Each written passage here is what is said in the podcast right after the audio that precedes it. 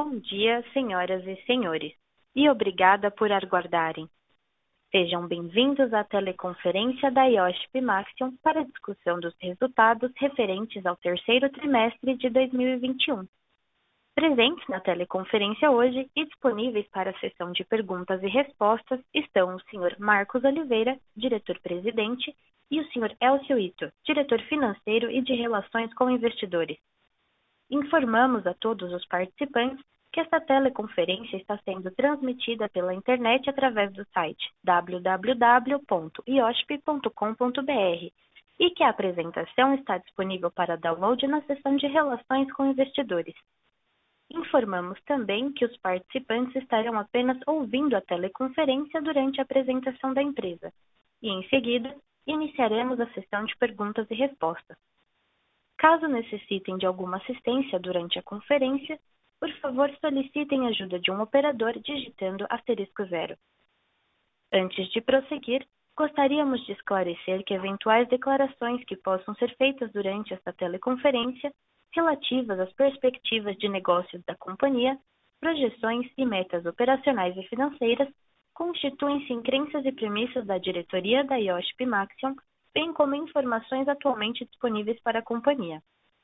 Considerações futuras não são garantias de desempenho, envolvem riscos, incertezas e premissas, pois se referem a eventos futuros e, portanto, dependem de circunstâncias que podem ou não ocorrer. Gostaria agora de passar a palavra ao Sr. Marcos Oliveira, presidente da IOSP Maxon. Sr. Marcos, por favor, pode prosseguir. Bom dia a todos e bem-vindos à teleconferência de divulgação de resultados da IOSP Maxion referentes ao terceiro trimestre de 2021. Apesar da demanda por veículos novos nos principais mercados ter se mostrado consistente, durante o terceiro trimestre de 2021, a indústria automotiva global enfrentou ainda incertezas e interrupções no abastecimento de insumos essenciais à produção de veículos, principalmente semicondutores.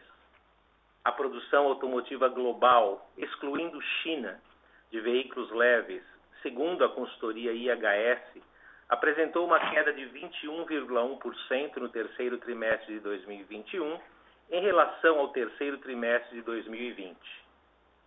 O destaque positivo continua sendo o segmento de veículos comerciais, com crescimento da produção global de 8,8%, excluindo China, conforme a consultoria LMC.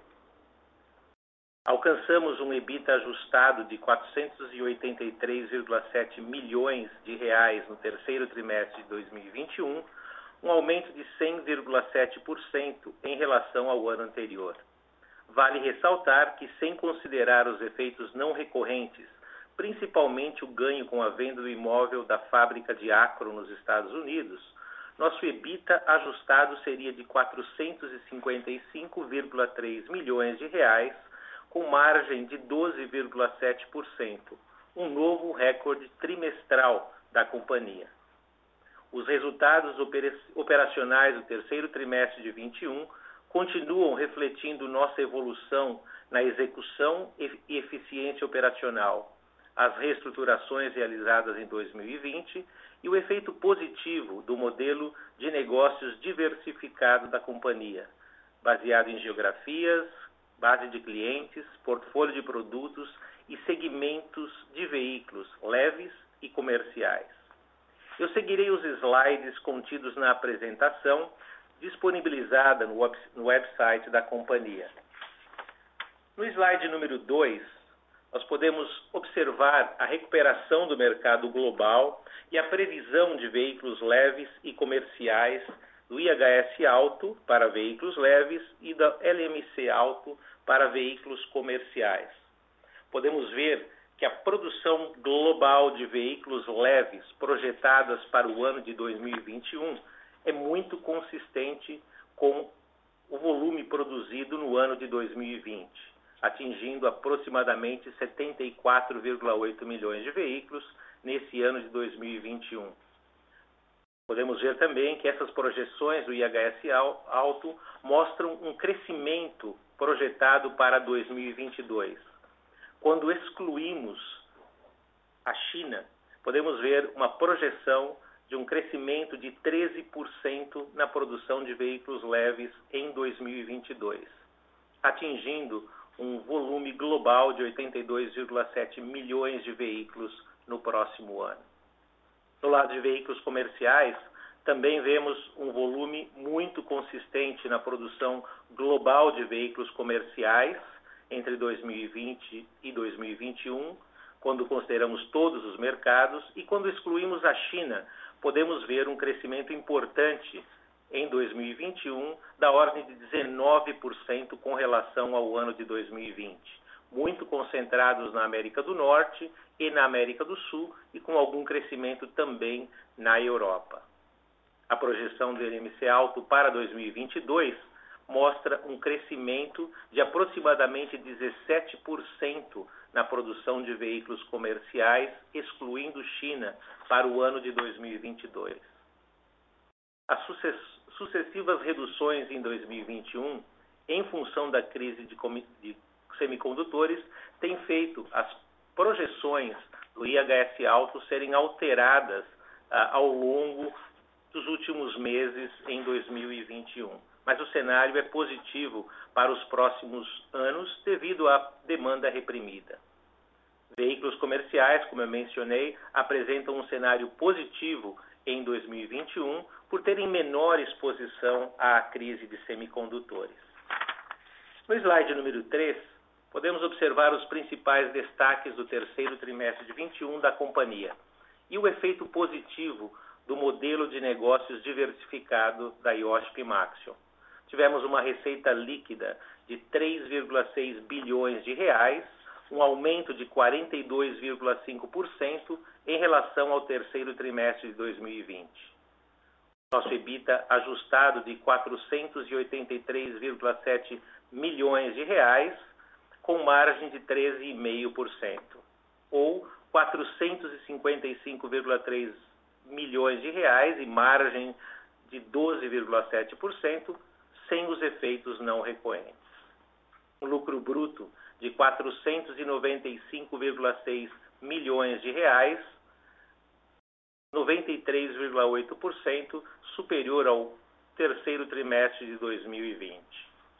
Nossa alavancagem financeira, o dívida líquida sobre EBITDA ajustado de 2,66 vezes e uma redução em relação ao terceiro trimestre de 2020, quando foi de 7,02 vezes, e também uma redução com relação ao segundo trimestre de 2021, quando foi de 2,74 vezes.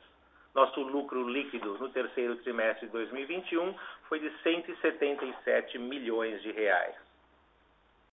No slide número 4, podemos ver um pouquinho mais detalhado o crescimento da receita operacional líquida consolidada da companhia. Atingimos 3 bilhões 584 milhões no terceiro trimestre de 2021, contra 2 bilhões 515 milhões de reais no terceiro trimestre de 2020. Um crescimento de 43% com relação ao terceiro trimestre de 2020, um crescimento de 13% com relação ao segundo trimestre de 2021 e um crescimento de 41% quando comparado ao terceiro trimestre de 2019.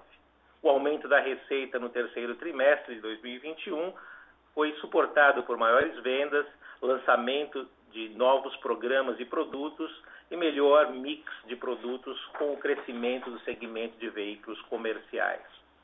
Podemos observar no lado direito do slide número 4 a receita por região no terceiro trimestre de 2021 e um crescimento na participação da América do Sul, principalmente em função do crescimento no segmento de veículos comerciais, quando a América do Sul atingiu 32,5% da receita operacional líquida consolidada da companhia. América do Norte em 29,7%, Europa 28 9,3% e Ásia e outros mercados de 9,4%.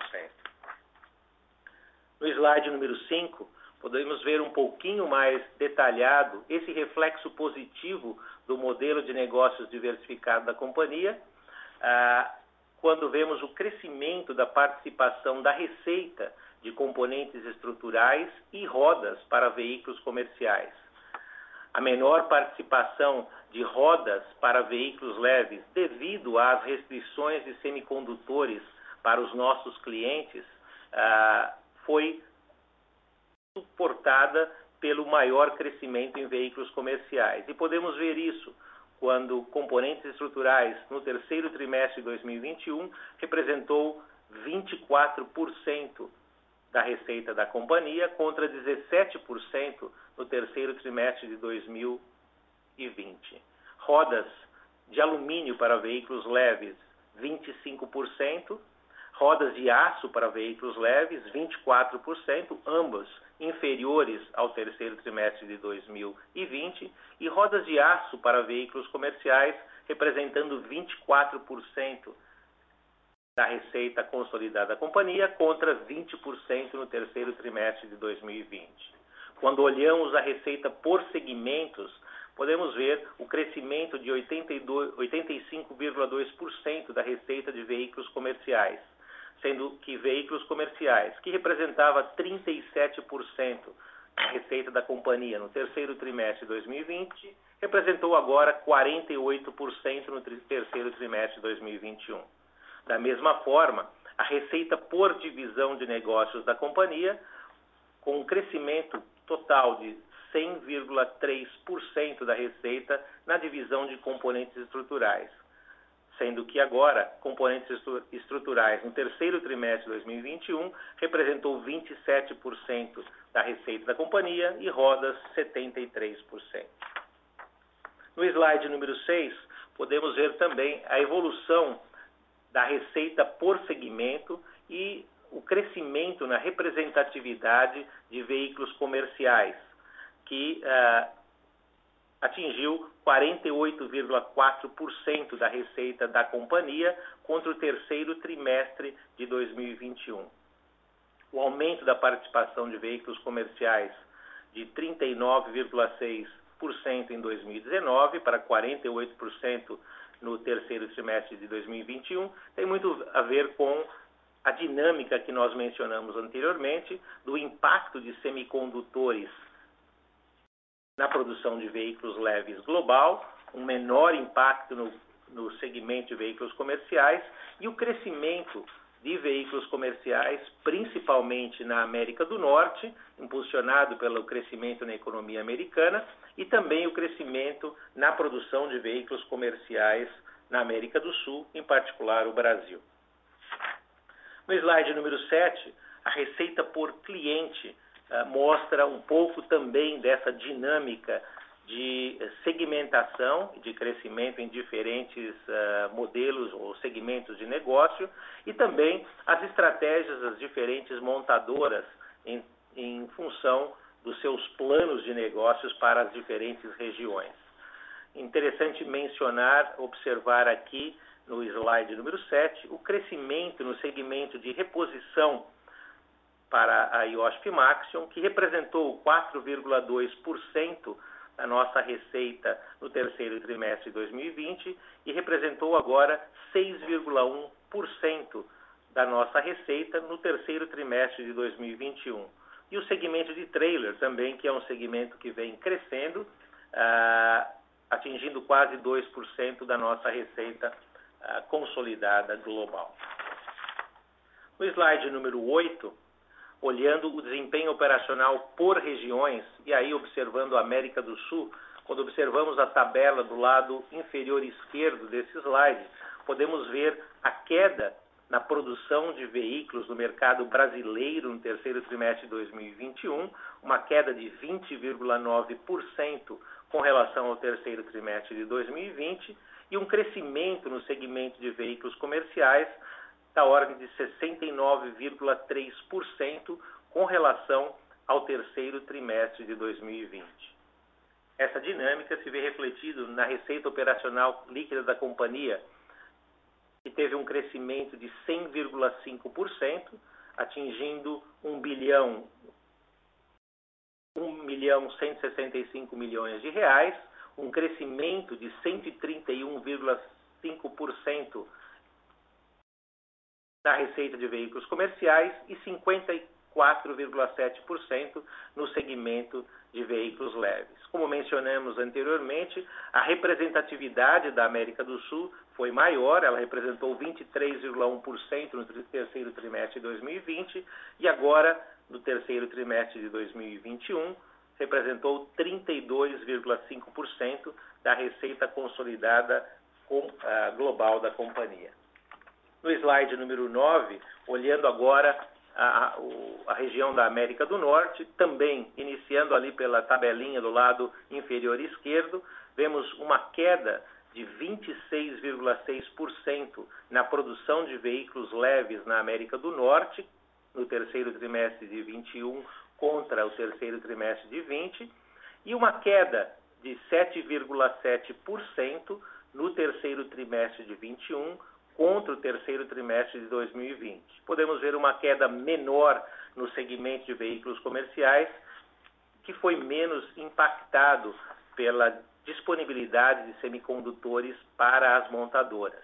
Quando nós observamos a receita operacional líquida da companhia, um crescimento de 33,5%, atingindo 1 bilhão e 65 milhões de reais no terceiro trimestre de 21, e um crescimento mais acentuado no segmento de veículos comerciais, representando 56% ah, de crescimento contra o terceiro trimestre de 2020 e um crescimento de 16,9% no segmento de veículos leves.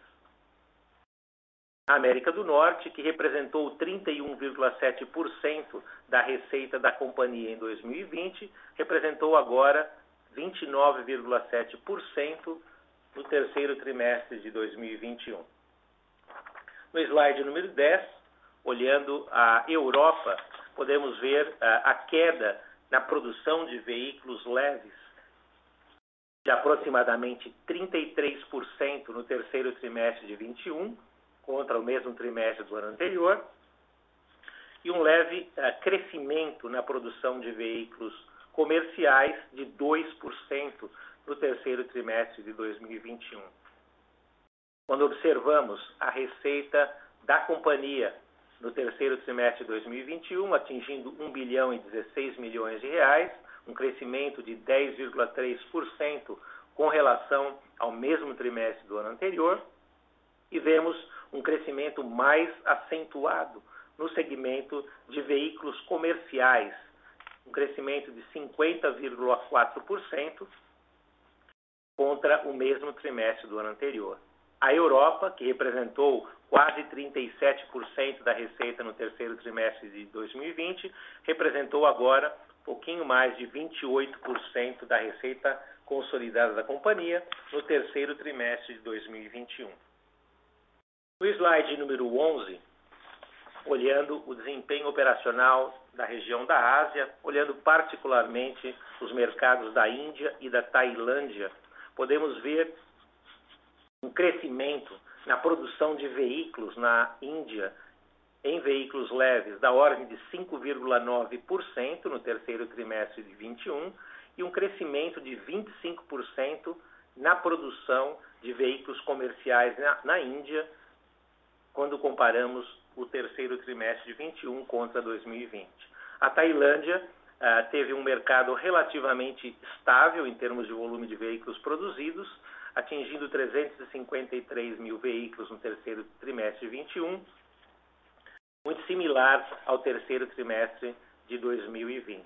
Podemos ver aí o crescimento do mercado indiano e também, quando olhamos o crescimento na receita operacional líquida da companhia de 57,2% no terceiro trimestre de 2021, atingindo 338 milhões de reais, um crescimento importante de 107,2% em veículos comerciais e 43,7% em veículos leves.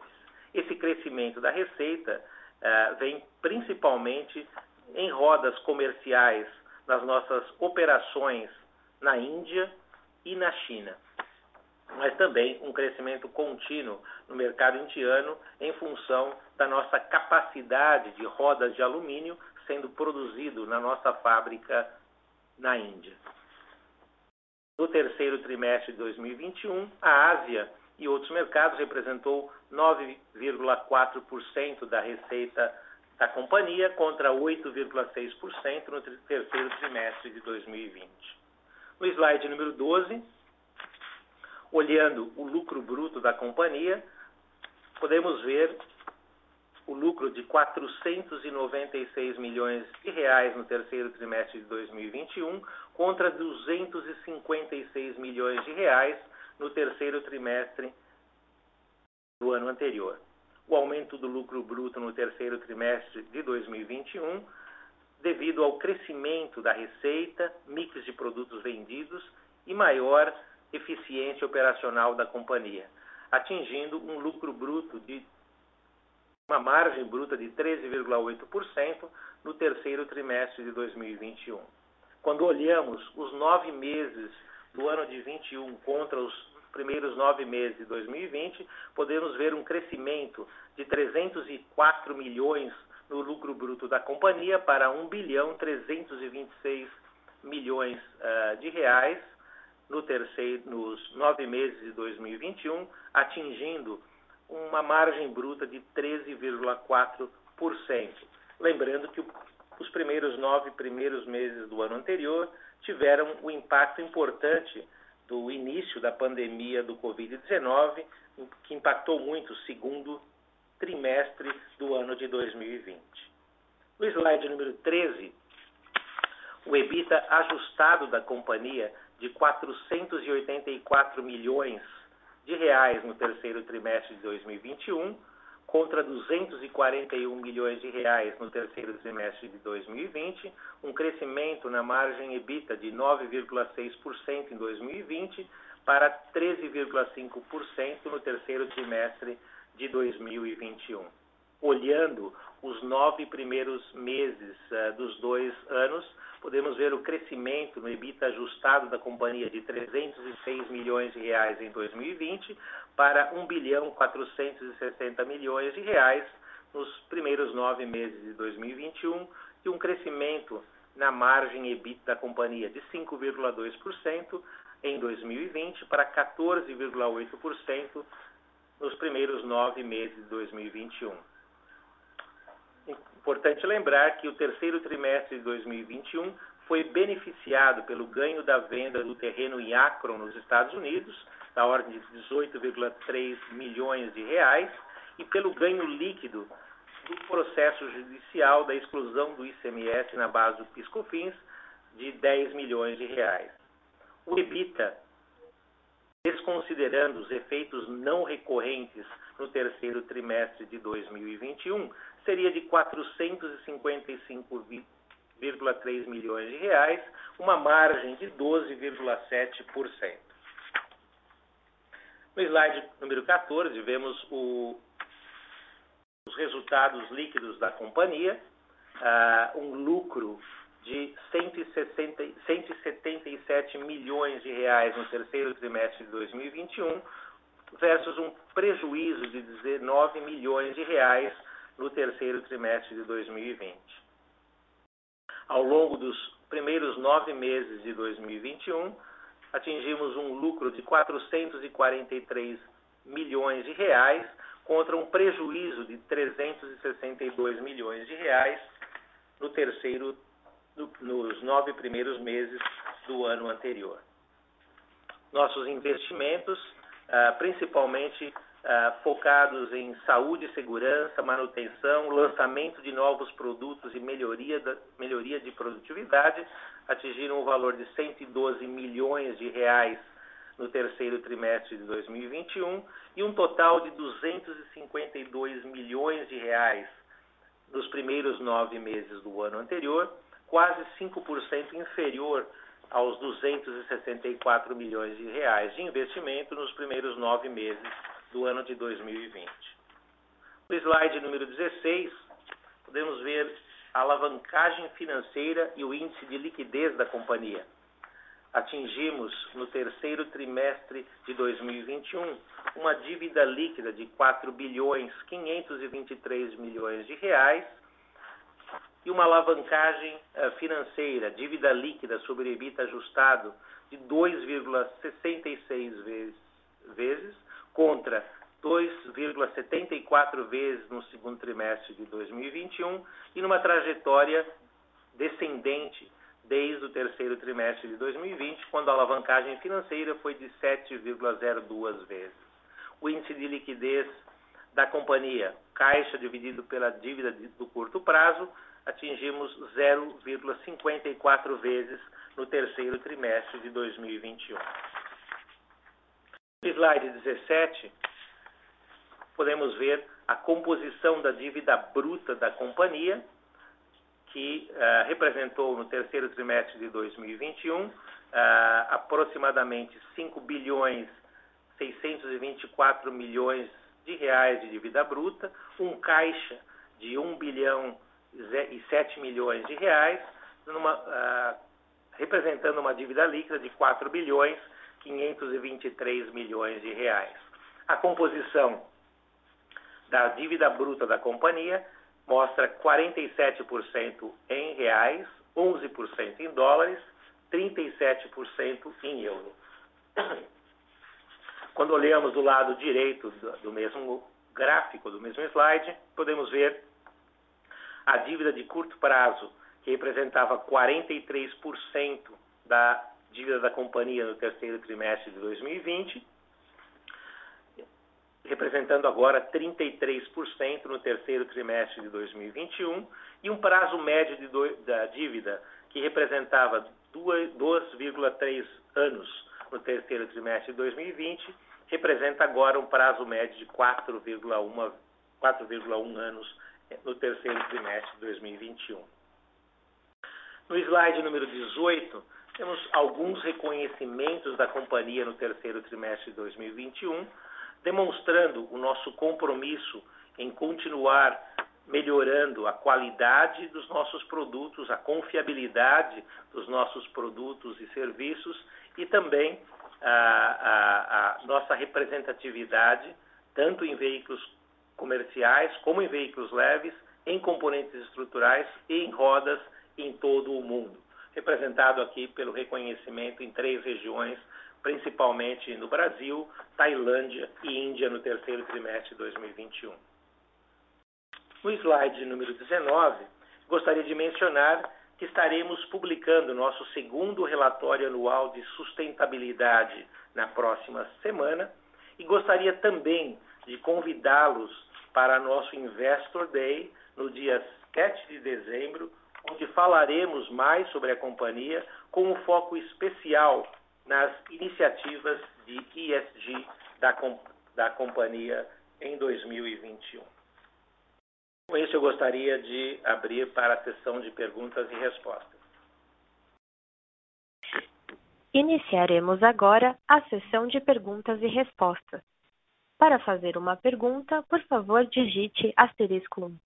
Para retirar a pergunta da fila, digite asterisco 2. A nossa primeira pergunta vem do Sr. Lucas Lage, da XP Investimentos. Bom dia, Marcos, Elcio. Parabéns pelo, pelos fortes resultados. Acho que são dois pontos aqui do nosso lado que a gente quer explorar com vocês. É, o primeiro, só para entender um pouco melhor a questão das margens, né, a gente viu essa manutenção desse patamar forte acima dos 12,5%, né, quando a gente olha a margem EBITDA ajustada, é só para entender alguns pontos. Mas, primeiro, se existe ainda algum descasamento né, temporal entre o preço que vocês estão é, cobrando pelos produtos e a estrutura de custos. Né, entende? Primeiro, um ponto entender se já está casado né, essa estrutura de custos com o preço atual que vocês estão cobrando. E, e, o segundo ponto, acho que em relação ao mix, né, vocês até mencionaram agora no, no, no conference call a questão de mix, impacto na margem bruta, para entender se, se seria eventualmente né, uma maior participação, né, por exemplo, produtos expostos ao agronegócio no, no, no Brasil com maior valor agregado, é, é, entender, acho que um pouco o fator por trás dessa questão mix é, impactando positivamente a margem. E, e, pensar se faz sentido, né, com a normalização do segmento de leves, se, se faz sentido pensar nessa margem voltando ao patamar histórico lá de 11% ao longo de 2022, até acho que talvez mais de 2023, né? entender um pouco mais essa questão da margem. Então, E o segundo ponto é em relação a capital de giro. A gente viu um aumento expressivo versus o segundo TRI, acho que principalmente quando a gente olha o nível de estoque, né, e acho que vocês até mencionam no release, né, por conta de algumas paradas não planejadas é, de clientes, aumento de custo de matéria-prima, etc.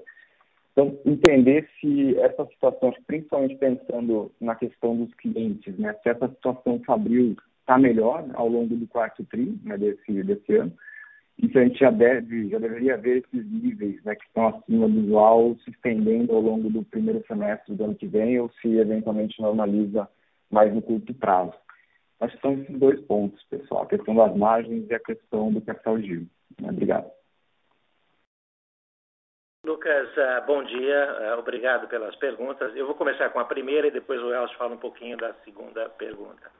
Com relação a margens, ah, ao longo do ano de 2021, nós vemos buscando o alinhamento trimestre a trimestre com relação aos preços dos nossos produtos praticados, com relação aos aumentos constantes da matéria -prima, das matérias-primas observadas em todo o mundo. E a gente vem fazendo isso de uma forma, eu diria, bastante consistente, trimestre a trimestre, Uh, principalmente entre o primeiro trimestre e o terceiro trimestre, para sempre buscar esse casamento entre a nossa estrutura de custos em termos de matéria-prima com os preços praticados no mercado. Eu diria que hoje nós já temos isso bem alinhado na realidade, uh, os aumentos foram principalmente observados até o início do, do, terceiro trimestre desse ano e a gente vem procurando consistentemente com os nossos clientes globalmente uh, fazer os ajustes uh,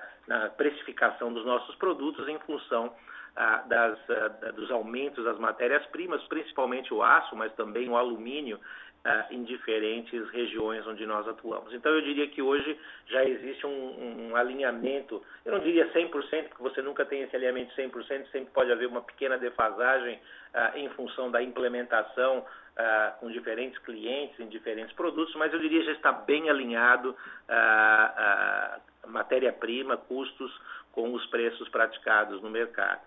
Com relação a mix de produto, nós vemos um crescimento claro observado no segmento de veículos comerciais, ah, tanto em rodas como em, componentes estruturais, pelo maior crescimento na produção de veículos comerciais em todas as regiões, principalmente na, na América do Sul, na América do Norte, mas também na Europa. Então, esse crescimento mais acelerado em veículos comerciais, que tem sido menos impactado ah, pela disponibilidade de semicondutores do que o segmento de veículos leves, ah, tem feito com que a participação de veículos comerciais ah, tenha crescido ao longo do ano de 2021 com relação ao ano de 2020.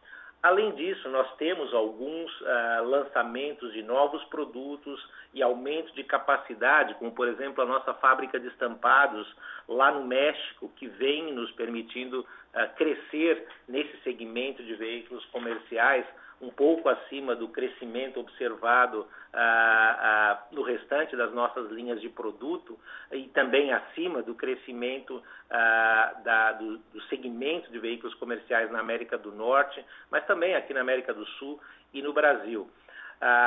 Claro que ao longo do tempo, à medida que o segmento de veículos leves volte a crescer de uma forma mais normalizada, esse, esse mix de veículos comerciais e de veículos leves não vai permanecer exatamente no patamar que se encontra hoje. Ele deve uh, caminhar, eu não diria para os, os uh, uh, para os valores históricos, porque nós temos um crescimento, eu diria, um pouco mais acelerado nos nossos produtos em veículos comerciais do que em veículos leves. Mas deve haver uma certa normalização em termos de mix de produto, à medida que os dois segmentos estejam crescendo na, na mesma velocidade. De novo, eu acredito que quando tudo estiver normalizado, o nosso mix de veículos comerciais ainda será um pouco superior ao mix histórico que a gente tem visto, observado, em função desses novos programas e das nossas capacidades de veículos comerciais, que estão sendo muito bem utilizadas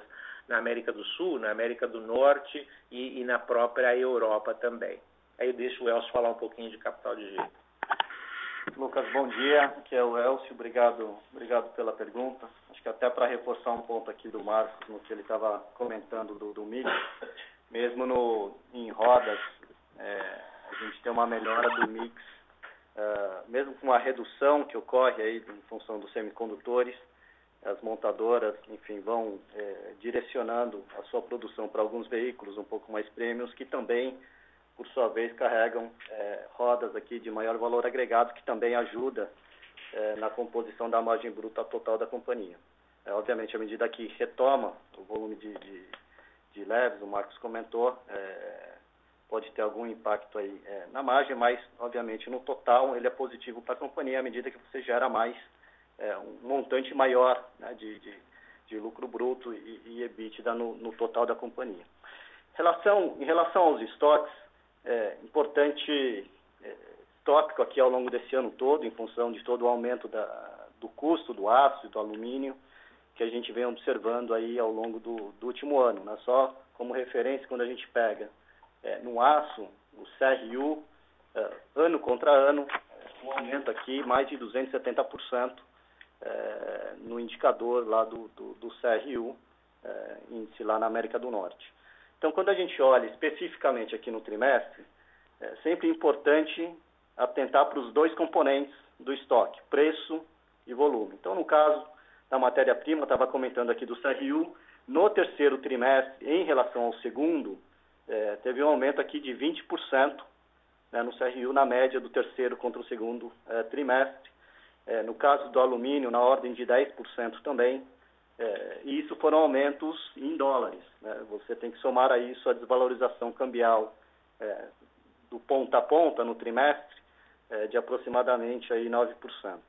É, então, um grande componente aqui do aumento dos estoques neste trimestre, a dinâmica desse trimestre, está relacionada aqui aos preços. Adicionalmente, é, também tivemos um aumento é, pequeno aqui nos volumes, mas tivemos em função das paradas repentinas das montadoras. Né? Ele gera um descasamento eh, entre as compras que nós já fizemos, eh, planejadas com dois, três meses de antecedência, versus a produção. Então, à medida que você tem eh, paradas muito repentinas, sem um, uma previsibilidade com dois, três meses de antecedência, você vai gerando esse descasamento, porque do nosso lado, vamos estar sempre aqui planejados, programados para atender a demanda indicada originalmente aqui pelos nossos clientes. Então, a gente espera, nos próximos períodos, é, dois fatores. Primeiro, é, o preço médio vai continuar é, subindo na margem até que os estoques totais estejam com os preços totalmente atualizados, mas vemos uma dinâmica aqui positiva, né, à medida que é, a questão dos semicondutores permaneça um pouco mais constante, é, algo que a gente é, espera que, que, ocorra aqui em relação ao, ao, terceiro trimestre, a gente consiga ter um melhor planejamento e, portanto, uma redução é, sequencial aqui dos volumes, é, gerando uma dinâmica aqui positiva para os próximos períodos. Ela não vai ocorrer totalmente, integralmente no quarto trimestre, é, mas ela deve estar ocorrendo aqui nos próximos períodos com um ajuste mais é, normalizado dos estoques da companhia. Lembrando que não teve nenhuma alteração na política de estoques é, em relação ao período pré-pandemia, é, teve sim um aumento estrutural de preço que a gente observa, mas não é, em relação aos volumes. Um comentário final uh, com relação a essa questão da dinâmica de veículos leves e veículos comerciais, principalmente quando nós olhamos o, o, o curto prazo, curto médio prazo na realidade, olhando em 2022, se a gente lembrar dos números observados lá nas projeções do IHS, do, do LMC, ainda no ano de 2022, o crescimento de veículos comerciais será superior ao crescimento de veículos leves nos principais mercados onde a companhia atua, excluindo a China, na realidade. Mas se nós olharmos que o crescimento projetado pelo IHS para veículos leves é de 13,13% 13% em 22 contra 21 e o crescimento em veículos comerciais é de 17% em 22 contra 21, significa que ainda no, no, no médio prazo a, o desempenho do segmento de veículos comerciais será mais robusto na realidade. Não só por, pela questão de semicondutores, que estará gradualmente melhorando ah, ao longo dos próximos ah, 15, 18 meses, mas ah, ao longo do ano de 2022, principalmente, ela estará melhorando gradualmente, mas ah, também em função do crescimento econômico e do impacto de ações que existem em diferentes regiões, como, por exemplo, o pacote trilionário do governo americano, uh, realmente que terá uh, um impacto contínuo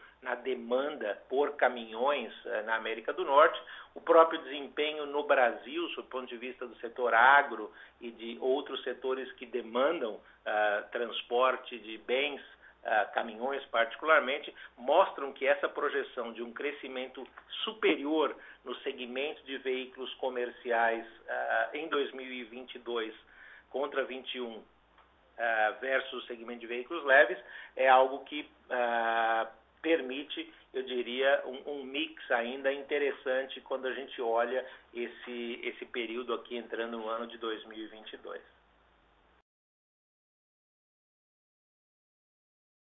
Perfeito, tá, tá claro. Obrigado pelas respostas e bom dia para vocês. Obrigado. A nossa próxima pergunta vem da senhora Aline Gil, do BTG Pactual. Pessoal, bom dia, tudo bem? É, obrigado pelo call. São duas perguntas aqui do nosso lado. É, a primeira, eu queria que vocês comentassem um pouco é, sobre as perspectivas de desalavancagem de vocês. A gente viu que nesse TRI a alavancagem continuou caindo. É, queria saber o que, vocês esperam para os próximos períodos. É, e também, será que vocês podem comentar um pouco sobre o que vocês esperam de desempenho para 2022 por geografia? É, que nesse TRI a gente viu um, volumes fortes na América do Sul e Índia. É, queria saber o que, vocês esperam para 2022 em termos de geografia. Obrigada, viu? Aline, bom dia. Que é o Elcio. Obrigado pela, pela pergunta. Vou até é, fazer alguns comentários aqui em relação à minha, é, minha fala anterior dos estoques. Mas você pontuou aí corretamente, nós tivemos uma desalavancagem, uma redução da alavancagem de 2,74 vezes para 2,66 é, vezes agora no terceiro trimestre. Somente lembrando que exatamente um ano atrás a alavancagem da companhia, muito impactado pela pandemia, obviamente, estava em 7 vezes, 7,02 vezes, para ser mais exato.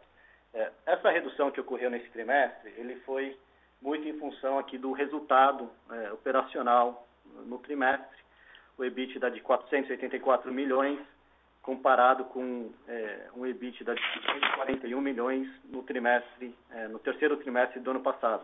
Então, isso é, levou que o EBITDA né, dos últimos 12 meses, na ordem aqui de 1,7 bi.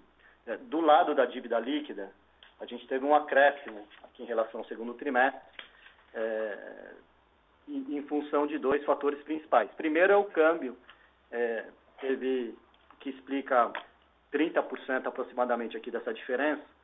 É, se ela tivesse no mesmo patamar de junho, né, o fechamento ali de junho, a dívida líquida seria menor em aproximadamente 160 milhões e teríamos uma alavancagem de 2,58 vezes. Então, o câmbio tem um, é, foi um detrator em relação ao segundo trimestre e a desalavancagem poderia ter sido ainda maior não fosse o câmbio. E o segundo aspecto está é, tá diretamente relacionado ao capital de giro, aos estoques que a gente falou é, aqui agora há pouco, a gente espera uma dinâmica é, mais positiva aí nos próximos períodos. É, tem uma parte que ela é efetivamente aqui estrutural, é, mas tem uma parte mais temporária até que a gente faça os ajustes é, é, conforme a, projeção junto com o nosso planejamento de compras. Então tem uma é, perspectiva aqui positiva de continuar um processo de desalavancagem da companhia, até reforçando aqui o nosso objetivo da administração, junto com o Conselho de Administração, é, de ter esta alavancagem na faixa de 1,5 vezes até duas vezes é, como, como nosso target. Aline, é, com relação à sua segunda pergunta em desempenho uh, por geografia, uh, dois comentários eu diria. Uh, obviamente, a gente observa muito a questão de disponibilidade de semicondutores para as montadoras no curto prazo. Uh, eu diria no final do segundo TRI, ao longo do, do terceiro TRI, a, a, falta de visibilidade com relação ao abastecimento de semicondutores pelas montadoras foi muito grande, o que ocasionou interrupções constantes na, nas montadoras e, e, obviamente, na sua cadeia de suprimentos de fornecedores em função da falta de, de semicondutores. E mudanças tempestivas nos programas de, de produção das montadoras que determinavam, decidiam uh, fazer um, um, um, determinado programa para as próximas semanas, os próximos meses, e eram limitados na última hora porque o, o, semicondutor não chegava por uma questão da falta do componente ou por uma questão logística que vem afetando bastante as cadeias logísticas em todo o mundo, principalmente da Ásia para o restante do mundo. Então, o, o, final do segundo trio, ao longo do terceiro tri, foi muito impactado e com baixa visibilidade.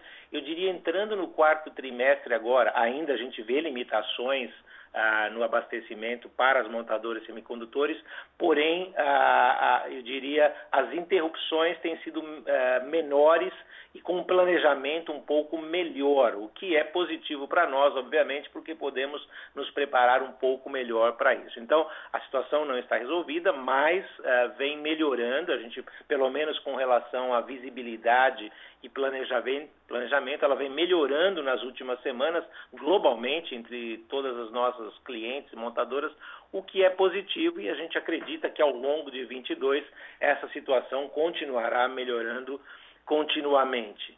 Ah, quando a gente olha a projeção de volumes, e a gente usa muito, obviamente, os números do IHS, do LMC, ah, e triangula muito esses números com as nossas conversas com as montadoras, a nossa própria análise de mercado, a gente vê um crescimento interessante, como eu mencionei no início da apresentação, o segmento de veículos leves crescendo torno de 13%, excluindo China, porque, novamente, a China ainda representa um volume e uma receita menor na nossa receita consolidada global. Então, representa um crescimento de 13%. E quando a gente olha por região em veículos leves, América do Norte crescendo, em base nessas projeções de EHS, América do Norte crescendo em torno de 20%, ah, mais próximo de 17% na realidade, a Europa crescendo próximo de, de 20%, América do Sul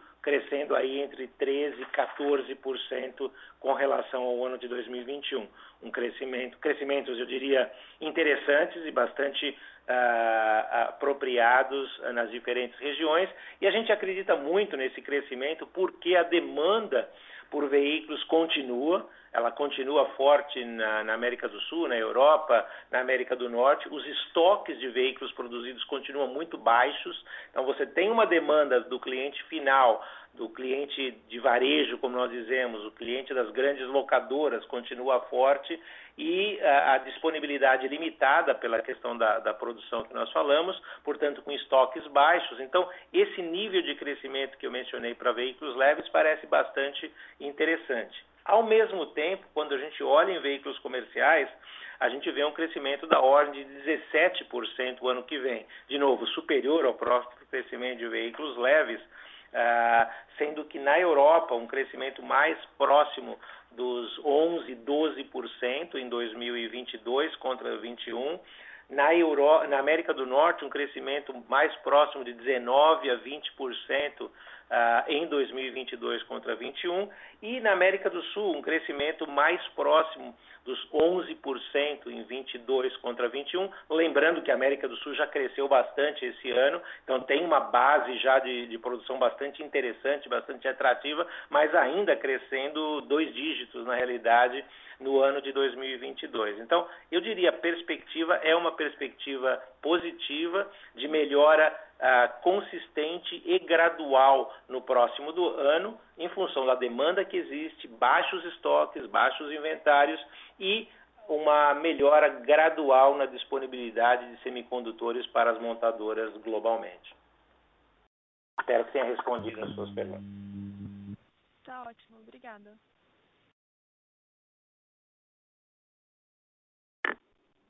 A nossa próxima pergunta vem do senhor Vitor Missuzaki, do Bradesco BBI. Oi, uh, bom dia, parabéns pelos resultados. Uh, eu tenho um, duas, duas perguntas. a primeira é um follow-up com relação à discussão de, de margem. pelas nossas contas, aparentemente a operação né, que no, no Brasil está com uma margem superior à operação no exterior. Né? Se vocês puderem confirmar se, se, se, é isso mesmo, né, e, e, dado o que vocês mencionaram, né, você tem esse efeito mix, se faz sentido esperar que dependendo dessa demanda, né, como o, o Marcos comentou, né, com relação a caminhões no exterior, principalmente nos Estados Unidos, se de repente tem um, um catch-up de expansão de margem é, no mercado externo em 2022. É, a segunda pergunta, um pouco com relação a, a estoque também, é, vocês mostraram né, o slide que mostra é, aumento de venda para o mercado de reposição, é, se faz sentido esperar né, que esse pode ser um, um, um dos canais né, para vocês conseguirem reduzir o nível de estoque. E uma última pergunta, é, com relação ao resultado da JV com a Dongfeng, a gente viu um, um aumento né, do, do, prejuízo líquido na operação.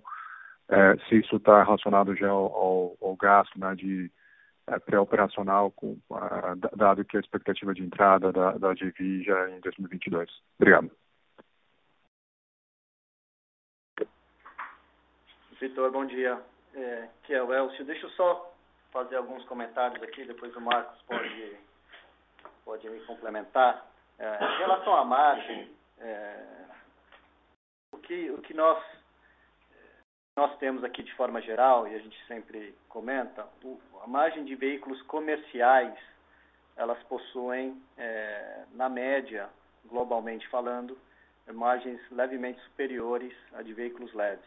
Então, é, acho que como, como referência é, esse, esse aspecto, é, claro que o Brasil ele cresceu mais, né, como a gente demonstrou, é, na parte de veículos comerciais. Como todo, todo, todas as regiões cresceram, é, mas o Brasil cresceu é, de forma relativa um pouco mais que, os outros, que as outras regiões. então, acho que só para a gente ter isso em mente, veículos comerciais ele ele é positivo para a margem bruta, é, dado um pouco da dinâmica que a gente enxerga nos diferentes mercados.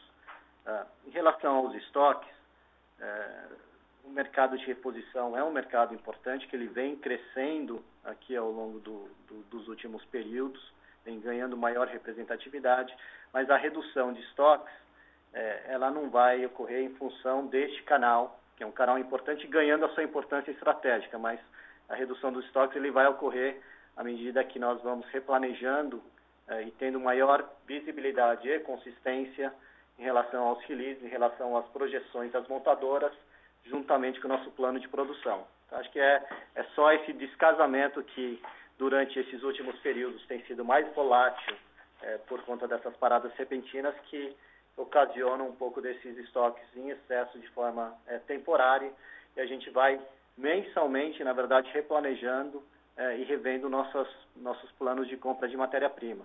É, o que vem ocorrendo, na verdade, o que ocorreu muito no segundo e no terceiro trimestre, é que essas interrupções é, foram sequenciais e contínuas e, e, e, e, repentinas. Então, não deu tempo para a gente, quando a gente ajustava, você tinha uma nova é, inesperada parada é, que fazia com que a gente não, não tivesse o estoque é, ideal que nós gostaríamos. Então, à medida que é, o Marcos comentou aqui que esse cenário começa a se estabilizar é, de forma mais satisfatória, a gente consegue também, da mesma forma, ir planejando melhor aqui os nossos estoques. A gente nunca produz para estoques, a gente sempre produz para atender a demanda e também não é o nosso é, business de, de, de, ter estoques em excesso aqui na nossa operação é, por conta do, do capital de giro. Então, é, a gente vai ponderando e calibrando é, à medida que os próximos meses tragam um pouco mais de estabilidade nas operações. Em relação a, a Dongfeng, é, você está correto aqui na sua, na sua ponderação. É, nós estamos bem próximos aqui é, de, de, começar a operação e sempre tem alguns gastos adicionais e finais aqui para é, deixar a planta totalmente é, preparada para início de operação. Vitor, acho que nesse, nesse aspecto em particular, o, obviamente a gente vem num processo agora, no segundo semestre desse ano de 2021, na contratação de pessoal, na produção dos primeiros protótipos na fábrica, nas instalações de, dos equipamentos uh, finais, para iniciarmos a produção gradual uh, a partir do finalzinho desse ano, início do próximo ano.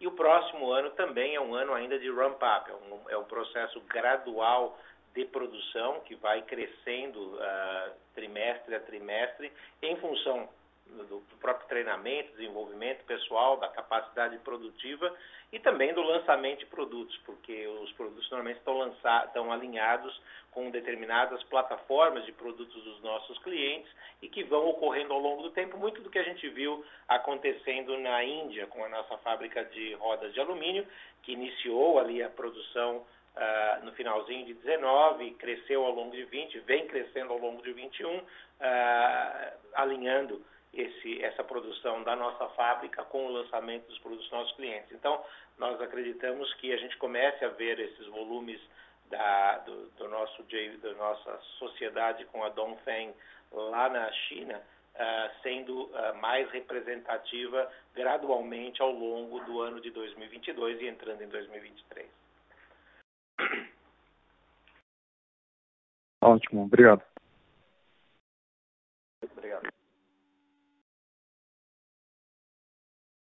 A nossa próxima pergunta vem do senhor Marcelo Mota, do Banco JP Morgan. Bom dia. Uma pergunta um pouco mais genérica para vocês. Enfim, é, a gente comentou bastante sobre a questão de, de semicondutores, mas a demanda ainda forte na questão do, dos veículos leves.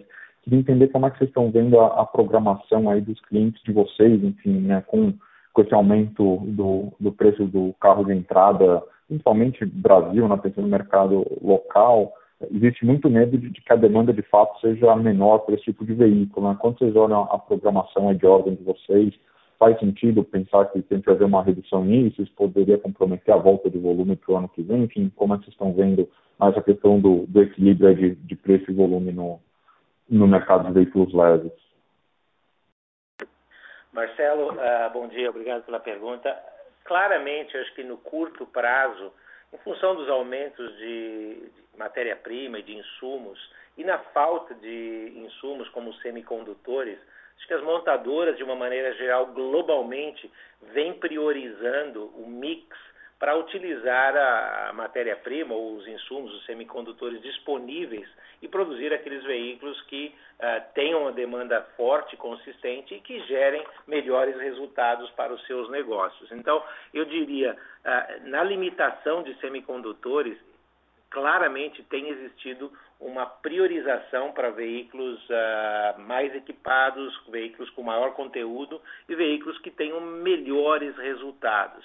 Eu acredito que no caso do Brasil, particularmente, isso também vem acontecendo, a gente vê isso no mix de produtos sendo vendido, o próprio crescimento no segmento de SUVs, que tem sido um crescimento importante também ao longo do, dos últimos anos, mas particularmente agora em 2021. Uh, e à medida que o, a, a, disponibilidade de, de, semicondutores comece a se normalizar, eu acho que existe uma demanda por veículos de entrada que tem que ser atendida também. Eu acho que ela vai acabar casando com o próprio a melhoria nas condições macroeconômicas do Brasil, em termos de desemprego, em termos de acesso do comprador a, aos segmentos não só de veículos mais caros, mas de veículos de entrada também. Então, eu acho que no, no, quando as coisas se normalizarem, provavelmente pela própria, não tanto a tendência de, de, de, compra, mas mais a tendência de preferência, vai existir uma preferência maior por picapes, por SUVs, por veículos maiores, mais equipados do que os famosos veículos tradicionais de entrada, sedãs ou uh, hatches na realidade, mas existe ainda uma demanda para ser atendida no médio e longo prazo de veículos de entrada, uh, e, e, que ela vai ocorrer à medida que isso, uh, que a questão de semicondutores esteja mais, eu diria, normalizada. Perfeito. Muito obrigado, Marcos.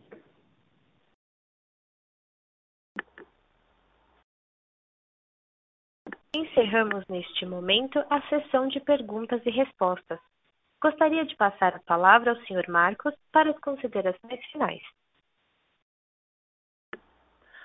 Uh, o efeito positivo do nosso modelo de negócio diversificado em geografias, base de clientes, portfólio de produtos e segmento leves e comerciais, a melhoria da eficiência operacional, a implementação de projetos de inovação e digitalização nos permite continuar avançando em atender cada vez melhor as necessidades atuais e futuras da indústria automotiva e de mobilidade, como observamos nos nossos resultados e no crescimento dos nossos negócios. Permanecemos atentos aos movimentos de mercado e preparados para agir de forma tempestiva, mantendo o foco na execução da agenda estratégica de longo prazo, com os projetos uh, de diferentes características, mas principalmente uh, melhorando a nossa produtividade competitividade, lançando novos produtos e utilizando de forma consistente uh, a nossa capacidade produtiva global uh, e bastante alinhados com os temas ambientais, sociais e de governança. Muito obrigado pela participação de todos e nos colocamos à disposição também para uh, conversas posteriores para esclarecimentos. A teleconferência da IOSP Maxion está encerrada. Agradecemos a participação de todos e tenham um bom dia.